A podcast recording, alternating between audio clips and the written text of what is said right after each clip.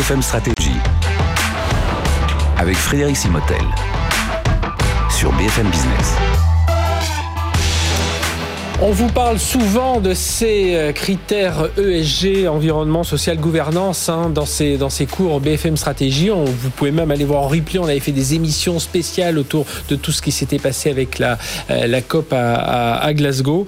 Euh, et puis là, bah, c'est une étude qui est sortie entre le BCG et l'INSEAD, qui euh, auprès de 150 grandes entreprises, et qui met en, en, évidence la faible prise en compte des critères ESG par les conseils d'administration. Les critères ESG, hein, ce sont bah, l'environnement, toutes les réductions d'émissions de CO2, la biodiversité traitement des déchets, le social, la lutte contre les inégalités, et puis la gouvernance, l'indépendance du conseil d'administration, l'éthique dans la façon de mener les affaires régulation. Euh, on va en parler avec Jean-François Lay. Bonjour. Bonjour François, merci d'être avec nous, directeur associé senior au sein du BCG. Alors, comment ça se matérialise aujourd'hui cette transformation ESG des entreprises là, selon vous? Alors, comme vous l'avez rappelé, hein, ESG, environnement, social, gouvernance, euh, d'un secteur à l'autre, il y a des thèmes communs comme par exemple la réduction euh, de l'empreinte carbone, mais on voit aussi des sujets très spécifiques à certains secteurs. Si je prends le secteur par exemple de la pharma, du secteur pharmaceutique, on va mettre le focus sur l'indépendance des essais cliniques par exemple. Mm-hmm. Si vous prenez par exemple des, des, des secteurs comme les télécoms ou la banque, les sujets de cybersécurité vont être très importants. Ce qui est intéressant aussi, c'est que même dans un secteur donné, je dirais que l'agenda, il n'est pas figé. Euh, il y a des choses qui arrivent. La situation en Ukraine nous le rappelle tristement.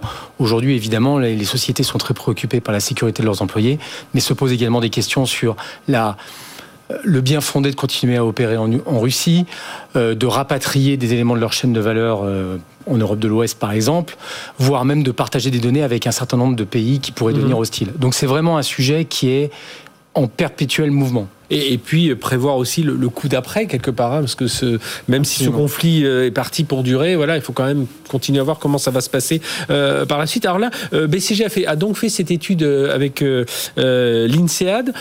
Et c'est comment on perçoit que c'est un, ça doit être un, enfin comment on doit pousser les conseils d'administration à, à, pousser ce sujet au-delà de, bah oui, il y a des critères aujourd'hui qui sont réglementaires, mais voilà, il faut essayer que tout le monde s'en empare.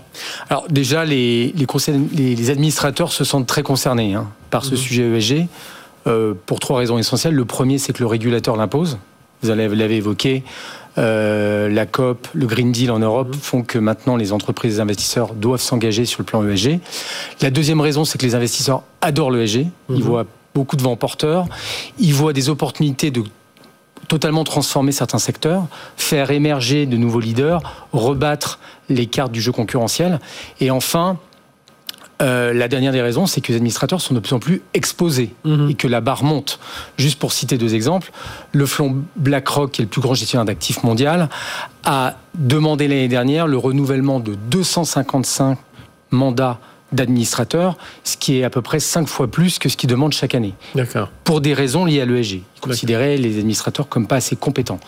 Le deuxième exemple, c'est l'exemple de Shell. Comme vous le savez, des ONG mhm. poursuivent ah Shell. Dans un premier temps, c'était une poursuite du conseil d'administration en tant qu'entité. Maintenant, on voit des poursuites à titre individuel de certains administrateurs. Donc la barre monte.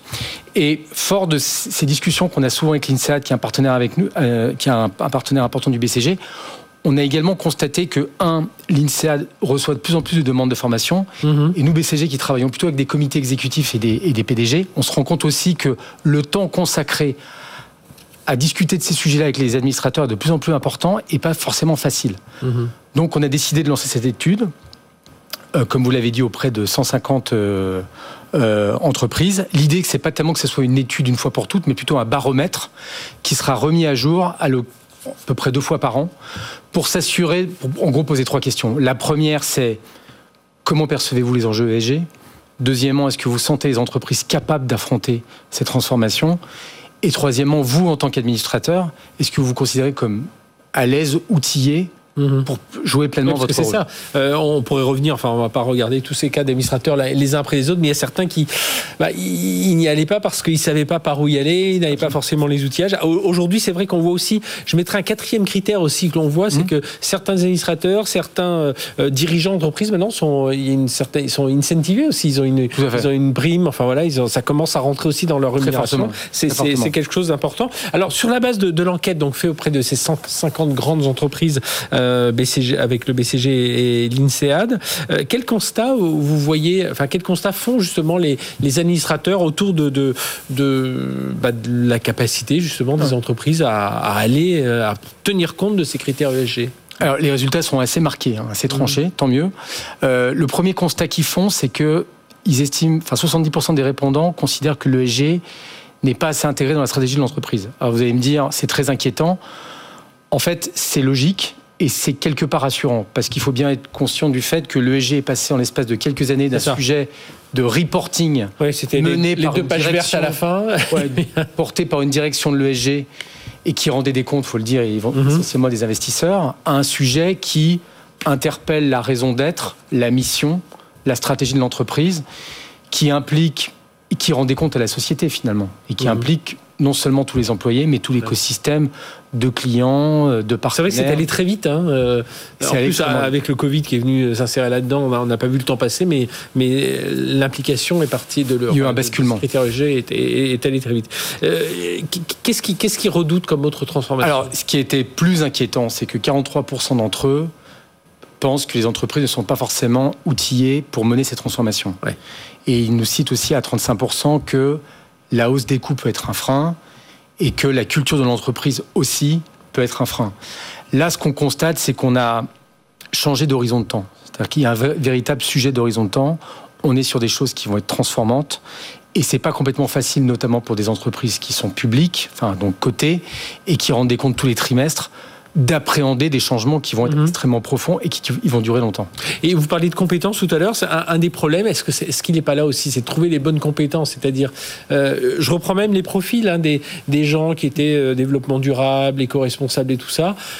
Euh, c'est un profil complètement différent de celui euh, à qui on demande aujourd'hui. Il faut des compétences financières, des compétences métiers, des compétences technologiques, et puis évidemment des compétences dans cet univers du développement durable, de, la gouvernance. Alors justement, quand on leur demande à eux, administrateurs, qu'est-ce qui leur manque, ils sont 44% à nous dire on n'a pas forcément les compétences, on n'a pas forcément les outils, et euh, on n'a pas forcément euh, euh, les, indicateurs en temps réel qui nous permettent de, jouer mhm. notre rôle d'administrateur. Euh, donc c'est vraiment effectivement quelque chose qui est, qui est clairement ressorti. ils nous disent aussi qu'ils considèrent que certaines décisions stratégiques qui ont pu être prises par le passé et entérinées peuvent être aussi des freins. Mhm. donc du coup, oui, il faut, il faut, il faut, il faut revoir tout ça. Alors, c'est quoi les solutions alors à mettre alors, pour que ça avance On peut parler de pistes de solutions à ce stade. Je pense que l'une des Première piste, c'est la pédagogie.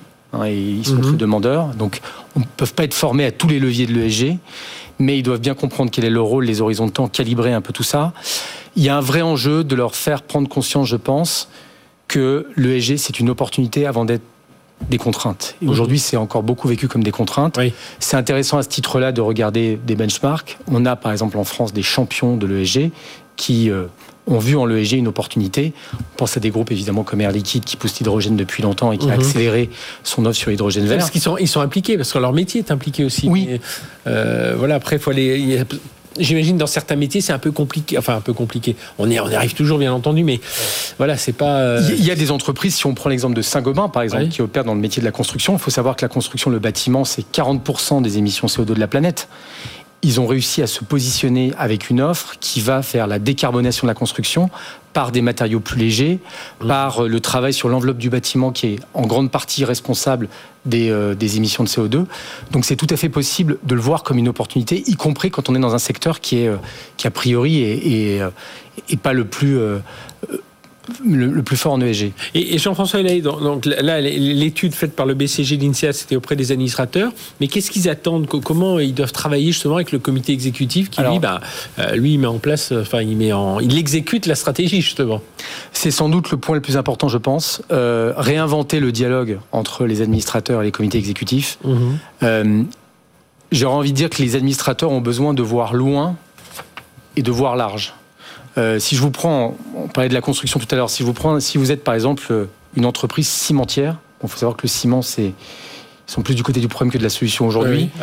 Une tonne de CO2 produite pour une tonne de ciment à peu près.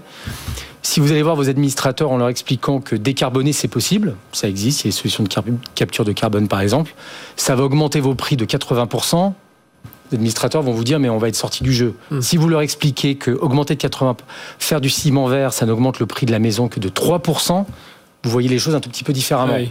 Et si vous vous projetez à 10 ou 15 ans et que vous arrivez à démontrer qu'il est fort probable que d'autres acteurs décarbonent, là c'est même votre raison d'être qui est remise en Mhm. cause.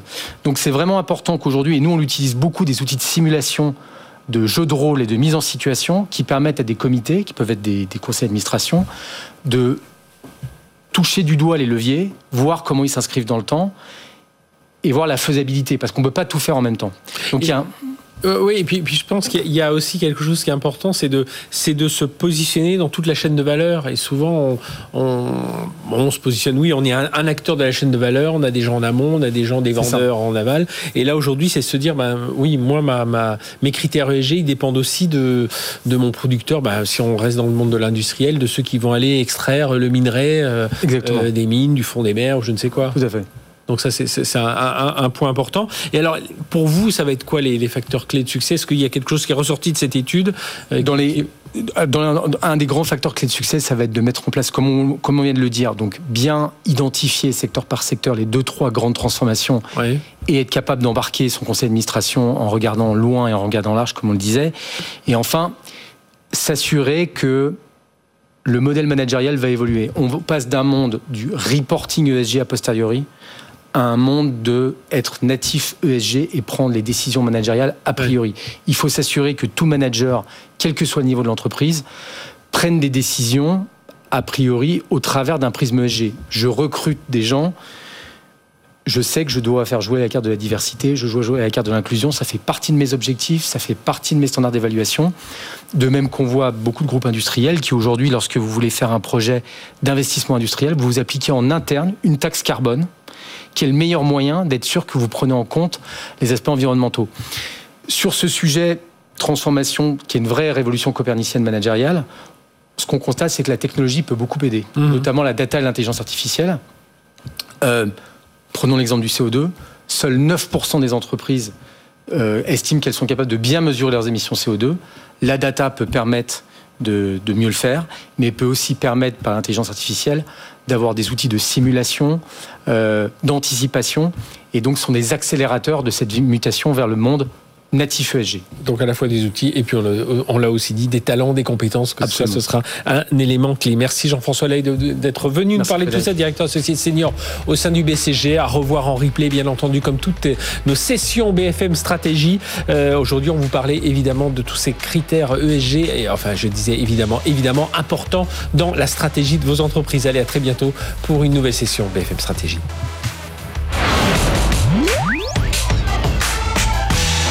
BFM Stratégie sur BFM Business.